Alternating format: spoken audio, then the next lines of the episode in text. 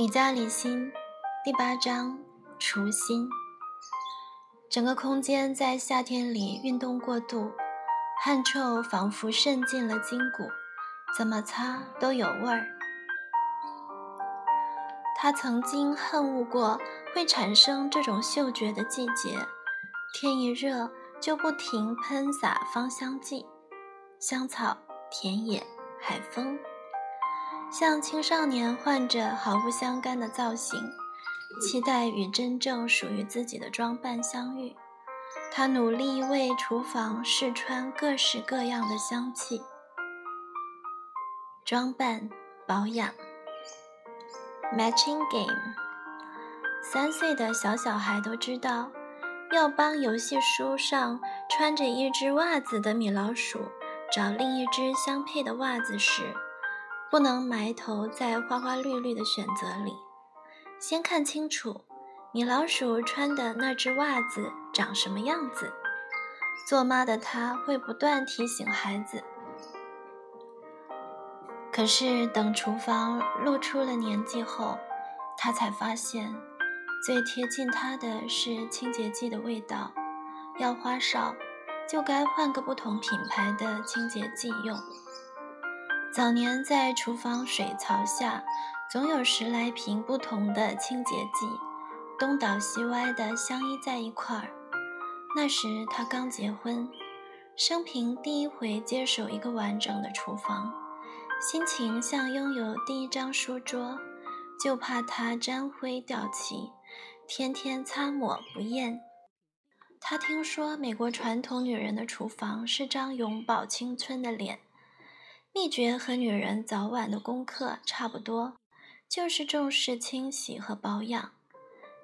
卸脸上的妆是一罐，去眼影的是另外一小管，去角质和收毛孔的是两道手续。上乳液时还要谨慎，在去皱的、保湿的、美白的、防晒的瓶罐间仔细数点。向来。他很认真地徘徊在大卖场的清洁用品部，眼光一瓶一罐地揉着上头的文字，直到把他们的意思在脑子里揉匀，吞到生活的肠胃里去消化。厨房的地板是瓷砖，用的是有去污光亮功能的清洁剂。琉璃台虽也是瓷砖，由于食物切弄都在上头。药性不能太强，瓦斯炉天天蓬头垢面，偶尔煮汤一出会焦掉半边天。属他专用的清洁剂很多，都信誓旦旦于他们的专业水准。还有水槽前经常泪眼斑斑的玻璃窗、木头橱柜、烤箱、铜制的水龙头，他都相信他们各为专一的目的活着。也配得量身定制的保养配方。为了打造一个光亮美丽的厨房，他费尽心思，买一个藤篮在角落，加一个剔透的玻璃花瓶，多一套可爱的搪瓷罐，每天一个摆饰，就是另一份维护和清洁的工。代价，不久。他就开始对传统中国菜产生反感，不是他的中国胃氧化了，而是煎炸煮炒之后的代价太高，必须花三倍的吃饭时间来恢复厨房的面貌。打扫完毕，各种清洁剂的味道像一根根细针插在鼻腔里，隐隐刺着他的嗅觉。于是他收集了一堆洋菜食谱。微波炉食谱、烤箱食谱，期望用无油烟式的烹调来维护厨房的美观。可是，在革新的过程中，老公的脸在餐桌上从哀求到铁青，他们的争吵撕下了新婚的保护膜，抓伤了情感的表皮。那些日子里，每到了傍晚。他就坐在厨房里那把从古董店买回的桃木高椅上发呆。和他相遇时，他们都过了三十，各自经过寻鹅路上的黄沙漫漫。婚前，他卖掉单身时住的四十年旧屋，他提出银行的存款，决定买一栋两人共有的新房。洛杉矶房价一向难以高攀，他们买不起华人抢着挤进去的好区，因此离开了婚前的朋友群，在东南新开发的偏远地带，定下了这栋当时还在立体模型里的房子。新屋不过三十七平，一平约合三点三平方米，在宽阔的美国土地上，只是一个小点。但全新的房子给人弃旧的优越感，也给人冲刺的欲望。尤其对她这样一个长期在合租的屋里和室友共享厨房的女人，总是忍受配备的简陋、空间的狭窄、习惯的相异。如今，这个全新属于自己的厨房，给了她一颗新心，一个新的尊严。他盼望她光鲜美丽，正像任何一个新娘盼望自己在人前闪动出一张光鲜美丽的脸。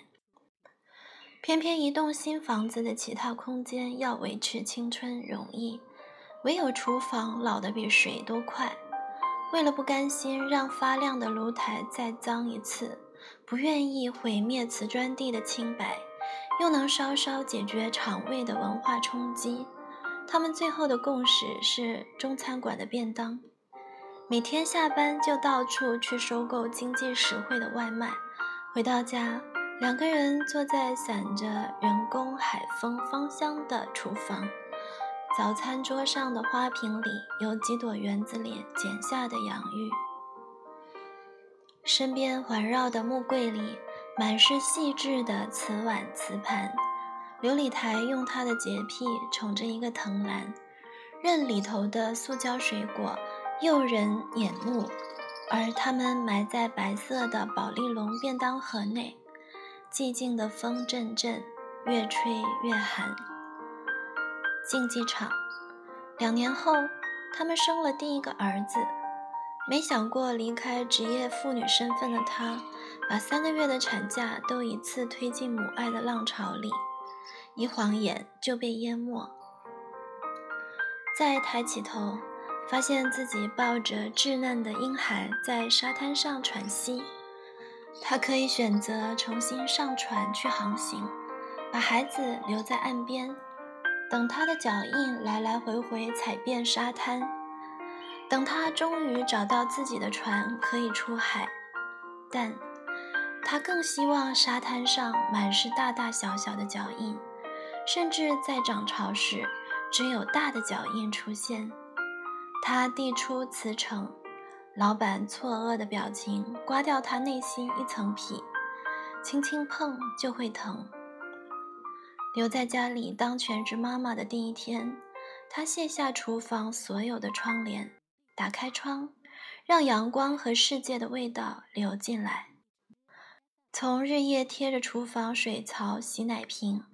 趴在地上擦拭孩子吐出来和打翻的奶、果汁，一到火炉前熬煮婴儿食品，看着一杯杯婴儿小饼干散在瓷砖地上，他的心思住进了厨房，不知不觉和他一同蓬头垢面，一同苍老枯黄。家里少了份收入，添个幼儿。为了经济和健康双重因素，让他尽量减少外食，做饭的时间拉成一条长长的虚线，在孩子睡醒之间蔓延。洗菜、炒菜、切肉、穿烫、红烧，每一个动作在匆忙中进行，和心思里另外一团杂念交缠、挣脱。跳到另一个动作里，整个厨房是个竞技场。母亲的她胜过职业妇女的她，优越的她输给疲倦的她，现实的她胜过理想的她，妻子的她爬不进场，躲在休息室哭泣。每场竞赛都有喝彩和嘘声共存，每场竞赛后总是脏乱一片，泪汗搅成空气中的酸苦，垃圾沙尘黏腻出视觉的污染。难的是，他站在其中，往往被午夜的冷清僵了心，欲清扫却动弹不得。老去，厨房是这样老的：油腻的分子上了炉台，一旦纵容，就吐丝结成它的网路，罩在上头。琉璃台上白瓷间的细沟若不疏通。就养出了一条条黑蛇，仿佛随时会跃出猎物。食物储藏柜不整，日日膨胀，死去细胞挡着不走，阻塞了空气的流动。碗柜里的保鲜盒醉酒似的东倒西歪，总是一桩不整的流落街头。